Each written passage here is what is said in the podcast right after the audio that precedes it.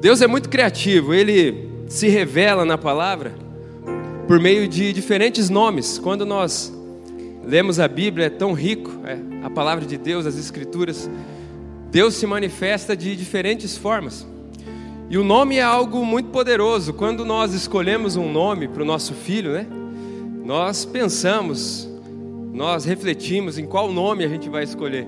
O meu filho mais velho, a gente escolheu o nome de Bernardo que significa forte como um urso. Apesar dele ser magrinho, puxou o pai, né? Mas é forte como um urso.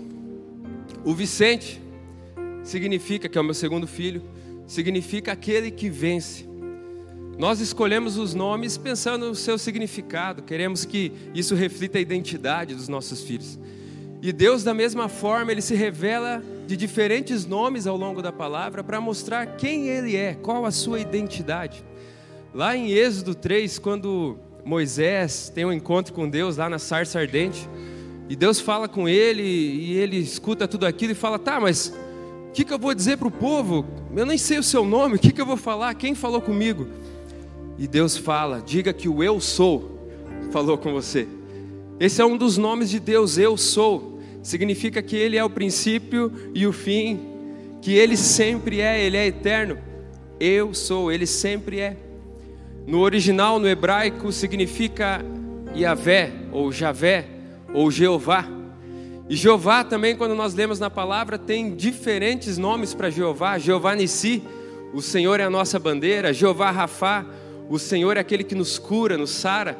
Jeová Shalom, o Senhor é a nossa paz. E existe também o Jeová Jireh. E é sobre isso que eu quero falar hoje, sobre um dos nomes de Deus, Jeová Jireh. Deus provedor. E a gente cantou muito sobre isso aqui agora. Deus provedor, nele não temos falta alguma, porque ele provê tudo, ele nos faz florescer no deserto. Ele é o Jeová Jireh. A primeira vez que isso aparece na Bíblia foi lá em Gênesis 22, quando Abraão, Deus fala com ele e fala: Abraão, pega o seu filho, seu único filho, aquele a quem você muito ama, e ofereça ele em sacrifício para mim. E Abraão obedece, segue a direção de Deus, e ele pega os seus servos, pega o jumento, pega o graveto, pega o cutelo, pega a brasa, chama seu filho e vai. E quando ele chega ao pé do monte, ele fala para os servos: aguardem aqui, eu vou subir com o menino lá, depois a gente volta. Vamos, vamos adorar e depois a gente volta. E ele sobe o monte, e quando ele chega lá, ele monta o altar, ele coloca a lenha, ele amarra o menino, ele coloca o menino sobre aquele altar. Quando ele levanta o cutelo, a voz de Deus fala com ele. O anjo do Senhor, diz a palavra. O anjo do Senhor é o anjo com A maiúsculo. E quando a palavra escreve anjo com A maiúsculo, é o próprio Jesus ali falando. Não faça isso, Abraão. Não mate o menino. Agora sei que você teme ao Senhor. Abraão chega até no seu limite. Certamente ele estava em pedaços. E de repente Deus provê. Quando ele olha, há um cordeiro, um carneiro ali, preso pelo chifre num arbusto. Ele toma aquele carneiro e mata. E ele chama aquele lugar de Jiré. Jeová Jiré. Deus proverá. E essa é a primeira menção desse nome na Bíblia, Gênesis 22. Deus é provedor. O que eu quero te dizer nessa manhã, a palavra de Deus para você nessa manhã, para nós nessa manhã é essa: Deus é provedor, Ele é a fonte da provisão de tudo que nós precisamos. E o texto que eu quero ler com você, que embasa essa mensagem, ele está lá em 1 Reis, no capítulo 17. Se você está com a sua Bíblia, pega ela aí. Se você está no celular, pega aí, acompanha a leitura. Não abra o WhatsApp, vai direto para o aplicativo da Bíblia. YouVersion.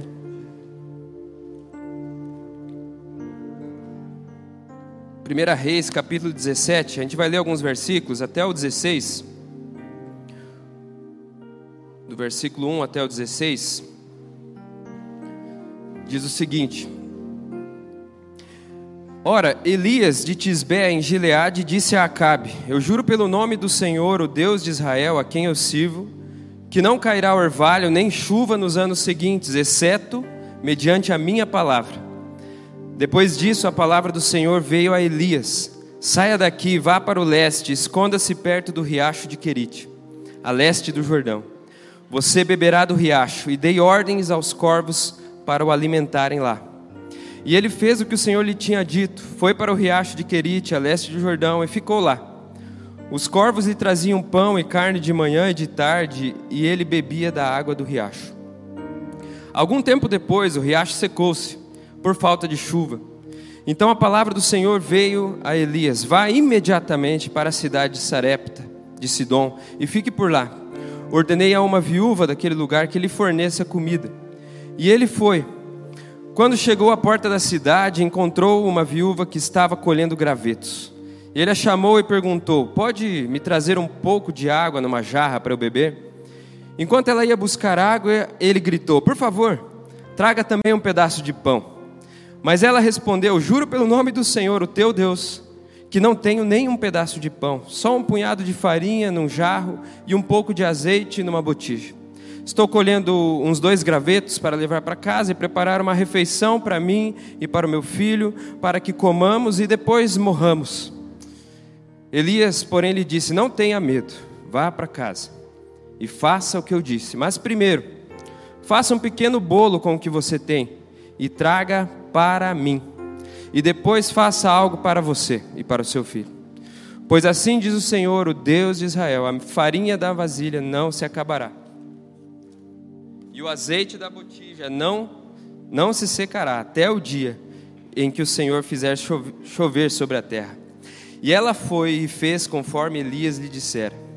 E aconteceu que a comida durou muito tempo para Elias e para a mulher e a sua família, pois a farinha na vasilha não se acabou e o azeite na botija não se secou, conforme a palavra do Senhor proferida por Elias. Que texto incrível! Eu quero situar um pouquinho a gente aqui nesse contexto onde primeiro, 1 Reis 17 está situado. Nessa época, havia um rei sobre Israel e o rei, nesse exato momento, era o rei Acabe. E a palavra diz que o rei Acabe foi o pior rei de Israel. Antes dele e depois dele, não houve outro tão ruim, tão perverso, tão terrível quanto o rei Acabe. Existia ali uma crise política, uma crise espiritual, uma crise geral, generalizada em Israel o povo estava corrompido, a adoração estava corrompida, a política estava corrompida. E nesse momento Deus levanta Elias, no capítulo 17, versículo 1, Deus levanta Elias, o tesbita. Elias não aparece antes em nenhuma menção da Bíblia, Elias não era uma pessoa conhecida, Elias não vinha de uma linhagem real, Elias não vinha de uma família boa, Elias não tinha sequer menção alguma em lugar algum. Ele apenas é chamado de Elias o Tesbita, o Elias de Tisbera, como se dissesse, ah, o Elias lá de Cascavel, o Elias Cascavelense. Ele não fazia parte da escola de profetas da época, que, que havia sido fundada pelo profeta Samuel e que era o seminário teológico bíblico da época. Ele não fazia parte de nada disso. E Deus levanta esse homem desconhecido, esse homem que era desconhecido diante dos homens, mas conhecido diante de Deus, e coloca ele diante do rei, para levar uma palavra de juízo ao rei, ao povo, às autoridades daquela nação. Quando nós prevalecemos diante de Deus no secreto, Deus nos faz prevalecer diante dos homens. Deus nos faz prevalecer em público. Quando nos prostramos no secreto diante de Deus, Ele nos levanta em público, Ele nos levanta diante dos homens. Era isso que estava acontecendo com Elias, aquele homem que vivia no secreto, estava sendo levantado. E ele fala: mediante a minha palavra não choverá. Ele não fala em nome do Deus de Abraão, de Isaac e Jacó, em nome de Jesus. Mediante a minha palavra, veja a autoridade que esse homem estava revestido.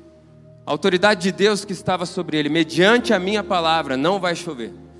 E ele vira as costas e vai. Deus manda ele sair dali, sair daquele lugar.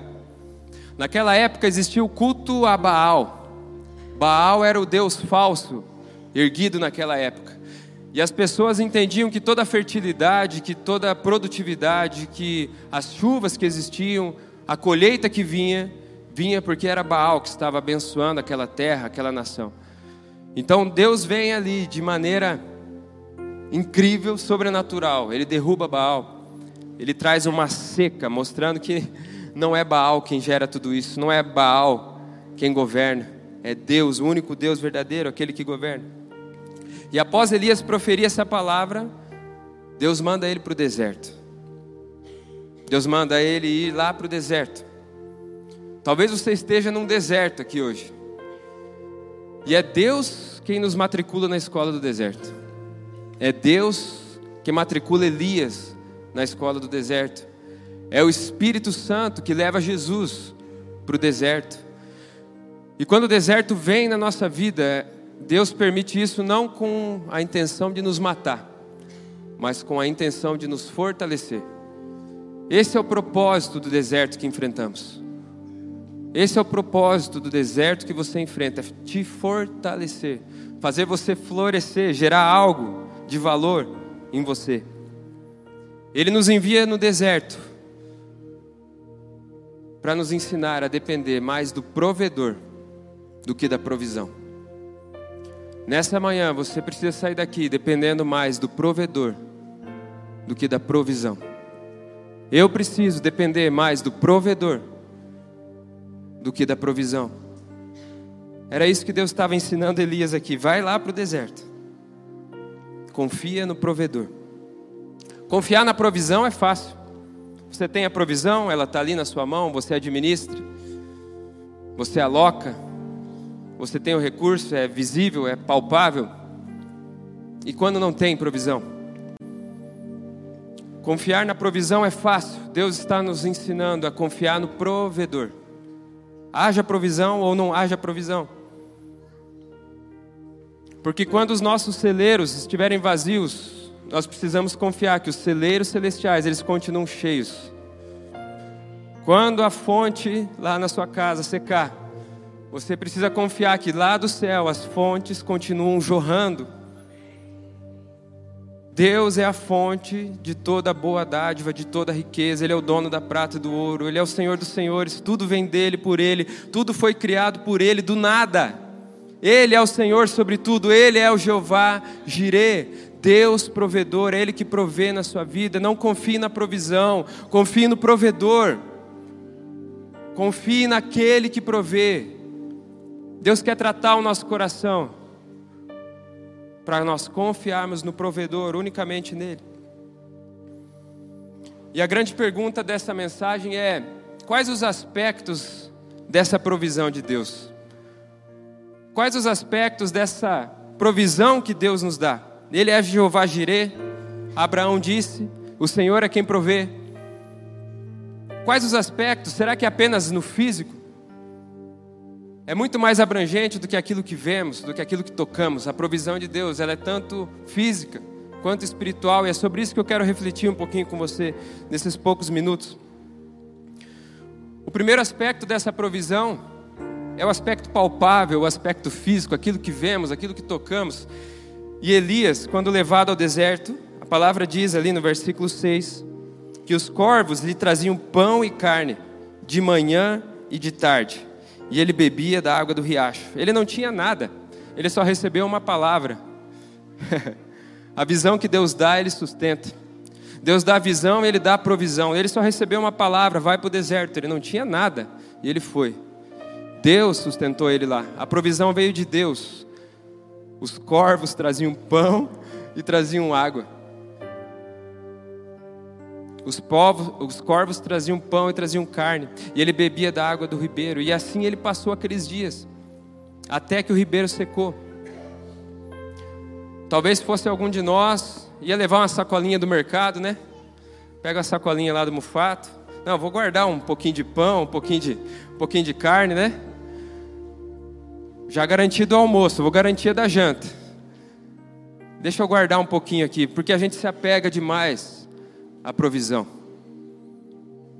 Elias confiava no provedor. Todos os dias, os corvos traziam pão e carne. Ele não tinha sacolinha do mercado para guardar? Daqui a pouco você vai no almoço de família, tenho certeza que você vai sair de lá com a sacolinha, né? Vai garantir a janta. Daqui a pouco eu estou indo nos parentes lá. Certeza que a gente vai sair com uma sacolinha. Elias não não estava retendo nada. Ele confiava no provedor, não na provisão. Essa reflexão é especialmente importante nesse tempo que nós que nós vivemos e nós estamos confiantes demais em relação aos nossos recursos. Nós vivemos dias confiantes demais em nossas próprias estratégias em nosso planejamento, em nossa capacidade de empreender, de provisionar, de executar, de realizar, de fazer, de acontecer. Confiamos demais em recursos. Confiamos demais em provisão que nós achamos que nós estamos gerando. Mas não diz nada a respeito a nós. É o provedor. A mão dele está sobre nós. Eu vejo isso quando eu chego em casa com o carro e o meu filho Vicente, mais novo, ele quer estacionar o carro. E ele fala, pai, deixa eu estacionar o carro. Eu falo, vem cá, filho, sobe aqui. Ele vai lá, senta no meu colo. E ele pega no volante e vai. Feliz da vida, dirigindo o carro. Eu, pode ir, filho, vai, vai. Vai parando, agora tá bom, tá bom. Isso, isso, isso. Chega, filho, tá bom, pode parar. E ele fica todo metido ali, né? Estufa o peito, erga a cabeça, estacionei o carro. Na verdade, ele só segurou o volante. Era eu que estava ali acelerando, freando, cuidando um pouquinho, segurando o freio de mão se precisar. Eu que conduzi ele até lá. Eu que provi que ele chegasse até ali. Na cabeça dele, ele já sei dirigir. Sou cara. Isso diz respeito a nós, quando nós confiamos nos nossos recursos, naquilo que está em nossas mãos, naquela economia que guardamos, naquilo que estamos provisionando e planejando. Não que seja errado fazer isso, pelo contrário. A palavra nos ensina a sermos diligentes, a planejarmos, a provisionarmos. O problema é quando confiamos nisso e não no provedor. Deus está nos chamando nessa manhã a confiar no provedor. A nossa confiança não pode estar em coisas, na provisão. A nossa confiança precisa estar no provedor. É Ele que provê. É Ele quem dá, é Ele quem tira. É Ele quem faz jorrar, é Ele quem faz secar. Nossa confiança tem que estar nele, independente se temos ou não temos, se está bom ou não está. Ele vai derramar, Ele vai prover.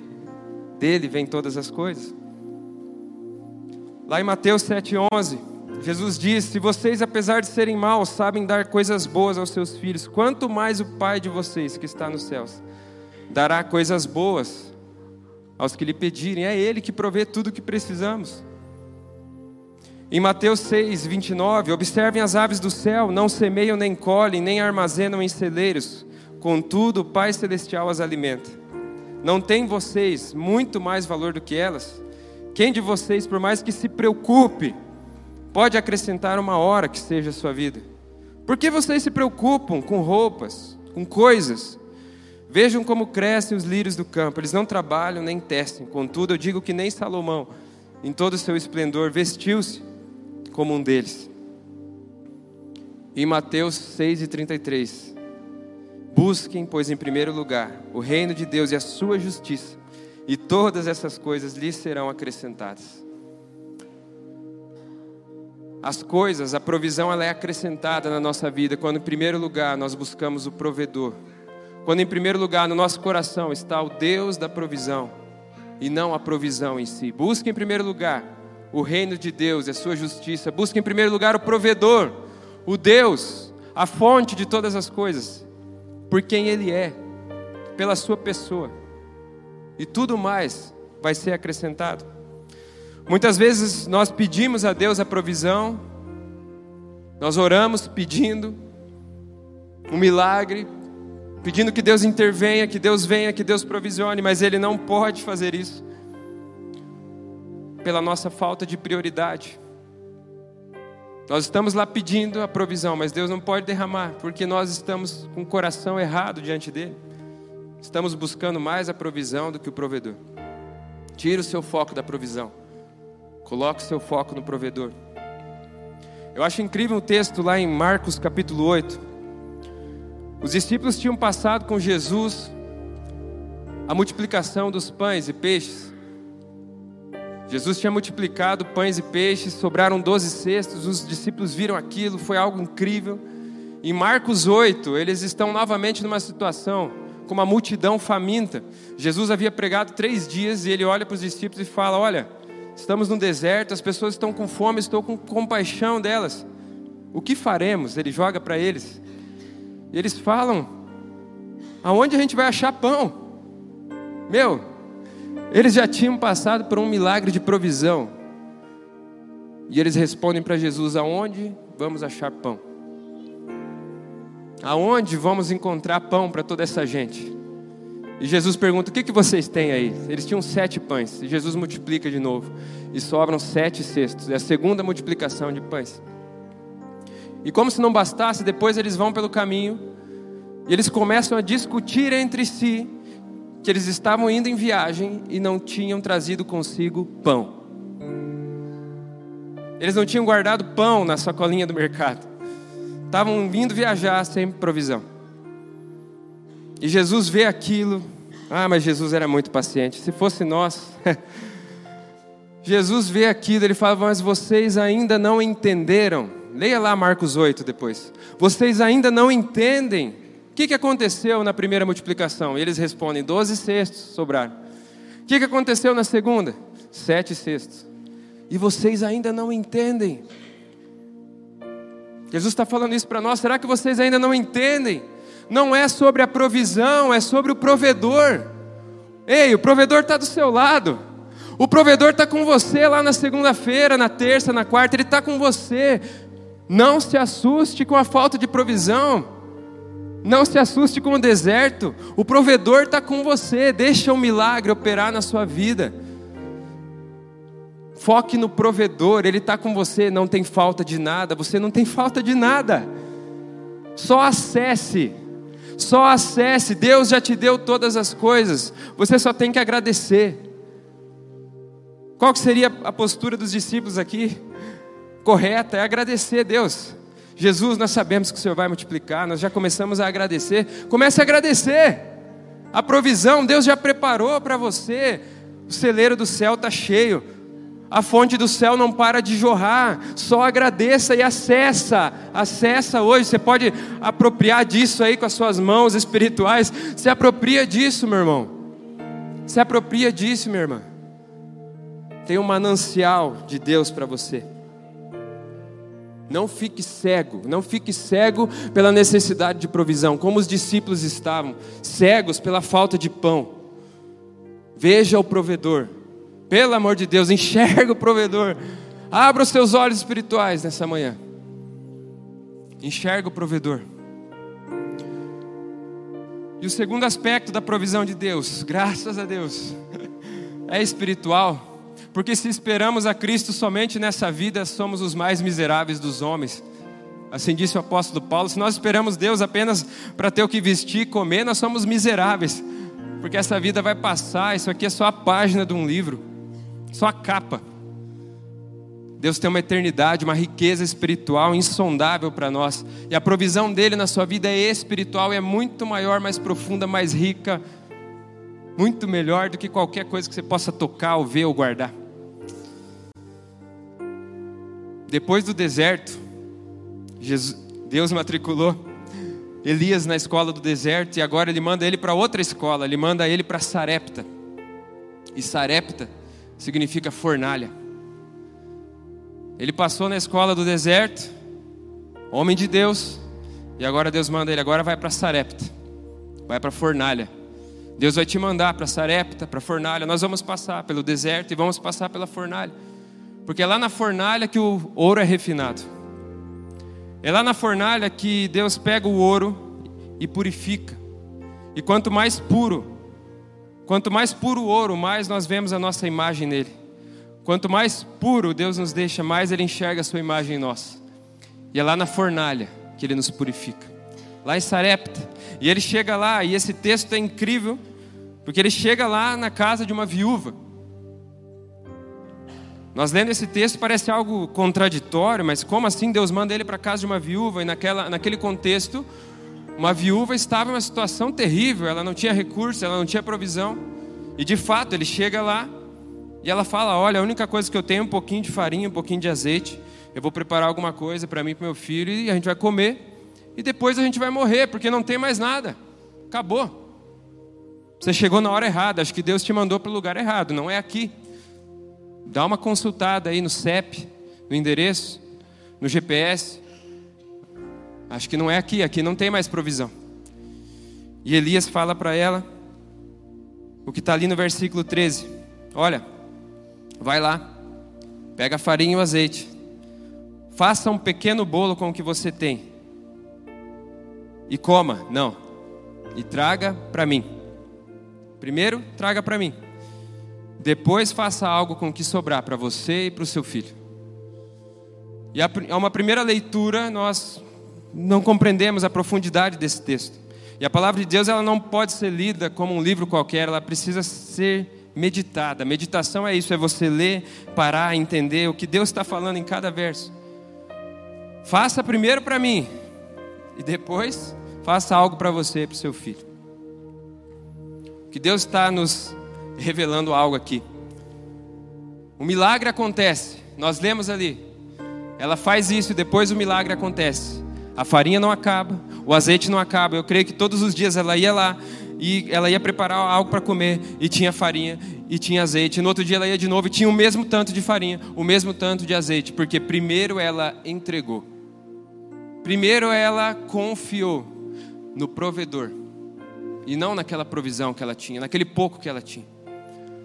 Porque a nossa atitude determina o tamanho da revelação que nós recebemos de Deus. A nossa atitude de entrega, de confiar, de dependência, determina o tamanho da revelação que nós vamos receber de Deus. Você viu sobre Abraão, lá em Gênesis 22, quando ele vai sobre o Monte Moriá, e ele ergue o cutelo, está pronto a entregar seu filho. Deus provê. E lá em João 8, Jesus disse que Abraão viu o meu dia e se alegrou. Abraão teve uma revelação ali do dia de Jesus Cristo, do dia que ele ia morrer na cruz e salvar as nossas vidas. Algo que não estava escrito, não existia Bíblia, não existia palavra, não, não tinha nada ainda. Era somente a fé e a revelação ali de Deus em pessoa. Abraão, naquele momento em que ele entrega tudo, e Deus pega pesado com ele, pega seu único filho, aquele a quem você ama, Deus pede tudo para ele. Quando ele está lá no seu limite, entregando tudo, Deus dá a revelação para ele do dia do Senhor. A sua atitude vai determinar o tamanho da revelação de Deus na sua vida. Antes de conhecer o Jeová Jireh, você precisa estar disposto a dar o seu melhor para Deus. A pegar esse pouquinho de azeite, esse pouquinho de farinha e entregar para Deus. E Ele vai multiplicar. O Jeová Jireh vai multiplicar na sua vida. E a maior provisão que nós podemos receber de Deus é a salvação das nossas almas. Em Romanos 8,32 diz que aquele que não poupou o seu próprio filho, mas antes o entregou por todos nós, como não nos dará com ele de graça todas as coisas? Essa é a maior provisão de Deus para mim e para você, a nossa salvação a riqueza da vida espiritual, a riqueza da vida com Deus. Se ele não poupou o seu filho, antes o entregou, como não nos dará com ele, de graça, mediante a fé, tudo o que precisamos, tudo, tudo, tudo o que precisamos para a vida. Ele é a fonte de toda provisão. Ele é a provisão para o nosso pecado de ontem, para o nosso pecado de hoje, para o nosso pecado de amanhã. A gente falha e a gente vai falhar, mas Ele já proveu. Quando olhamos para Ele, quando entendemos o sacrifício dele, aquilo que Ele fez é provisão para mim e para você, para uma vida abundante, para uma vida de liberdade. Ele já conquistou isso para você. Efésios 3 e 20. Aquele que é poderoso para fazer infinitamente mais do que tudo quanto pedimos ou pensamos, conforme o seu poder que opera em nós. É conforme o seu poder que opera em nós, nós podemos viver uma vida espiritual de liberdade, uma vida transformada, uma vida de redenção. Romanos 8 e 1 diz que agora já não há condenação para aqueles que estão em Cristo Jesus. Essa é a grande provisão de Deus. Essa é a grande provisão de Deus. Não há mais condenação sobre as nossas vidas, não há mais acusação, não há mais peso. É redenção, é uma transformação completa. Deus te liberta por completo. Hoje, antes de vir para cá, era dez e pouquinho. Meu filho pequeno sentou na cama e eu vi que ele ficou cabisbaixo. Dali a pouco ele começou a chorar. E ele começou a fazer uma reflexão na cabecinha dele. E veio chorando até mim e falou: Pai,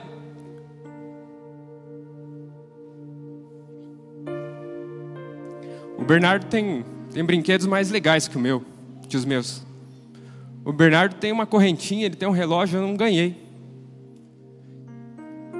Naquele momento eu quis ficar nervoso, eu falei, meu Deus do céu, vou pregar daqui a pouco, esse menino quer me tirar minha paz. e aí Deus falou comigo: Não, sou eu que estou falando com você. Sou eu que estou falando com você. E eu me ajoelhei ali pertinho dele. Falei: Filho, você já tem tudo. Papai vai te dar um, um colar, papai vai te dar um relógio também. Mas você já tem tudo. Veja quantas coisas que o pai já te deu. Comecei a lembrar ele. Você não precisa ficar olhando para as coisas do seu irmão. Você tem suas coisas. E se faltar alguma coisa, o pai vai te dar. Tudo que tem aqui em casa é teu, filho. E era Deus falando comigo para trazer isso agora aqui para você. Para te lembrar que Ele já te deu tudo. Talvez você está olhando aquilo que está faltando. Talvez você está olhando um pouquinho de farinha, um pouquinho de azeite que tem. Talvez comparando com o teu irmão e pensando, meu Deus, por que para mim não vem? Por que para mim não multiplica? Por que para mim não acontece? Por que eu não recebo? Por que eu não vivo isso, Senhor? Mas Deus está te lembrando, Ele já te deu tudo.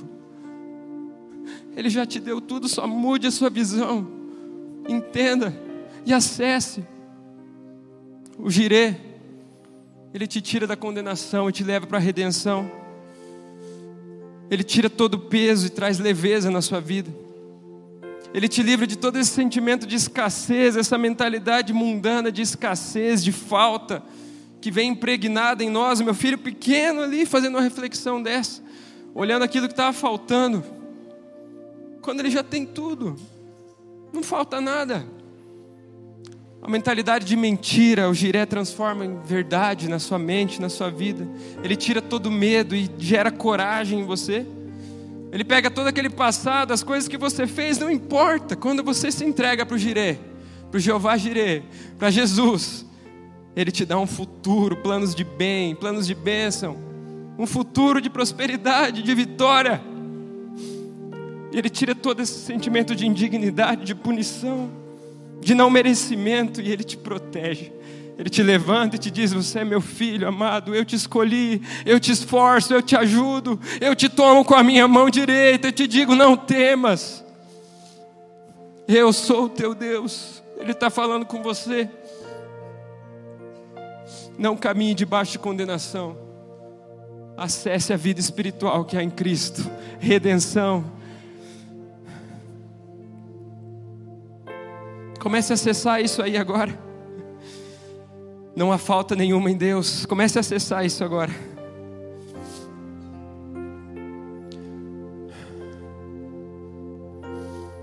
Quero te convidar a ficar de pé para a gente orar junto.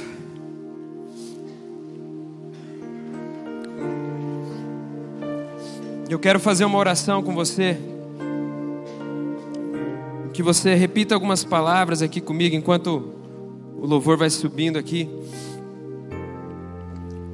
Eu quero que você declare essas palavras sobre a sua vida.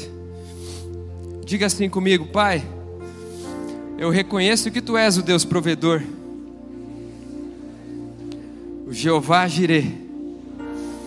Em Ti não há falta alguma. O Senhor já me deu tudo que eu preciso para a vida física e espiritual. Não tenho falta de nada. Me ajude a confiar em Sua pessoa e não em minhas estratégias. A confiar no provedor e não na provisão. Me ajude a caminhar em uma atitude de dependência,